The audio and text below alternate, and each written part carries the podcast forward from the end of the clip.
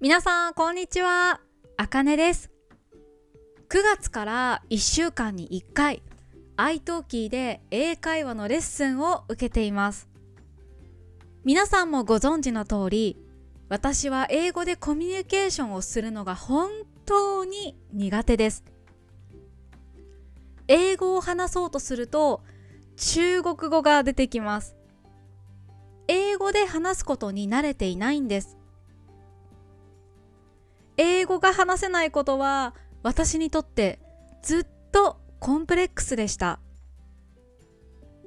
日本人は学校で英語を勉強しているのになんで話せないんですか？ともう何十回も聞かれました。これについては以前ポッドキャストで話したことがあるので今は説明しませんがとにかく少しでも英語の会話力をレベルアップしたいとずっと前から思っていました。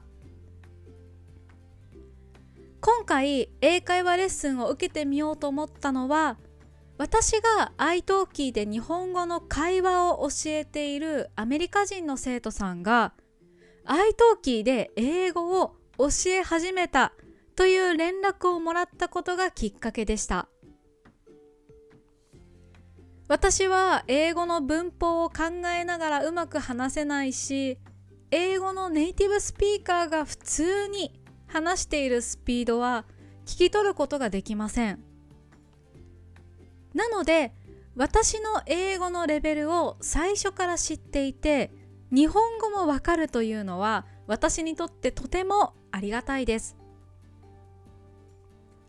いつもは私が日本語を教えている生徒さんに英語を教えてもらうのはとても新鮮で最初は何を話していいのか分かりませんでした。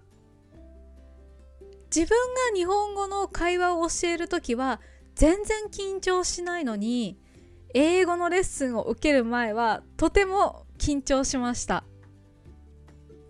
でも30分がすごくあっという間でとても楽しかったです。自分が話した英語が通じたり相手の人が話した英語の単語が聞き取れた時にすごく嬉しかったんです。話しながら思い出した文法や単語もたくさんあってやっぱり語学は思い出すことがとても大切だと感じました。いくら単語や文法を覚えてもそれを使えないと本当に身についたとは言えませんよね。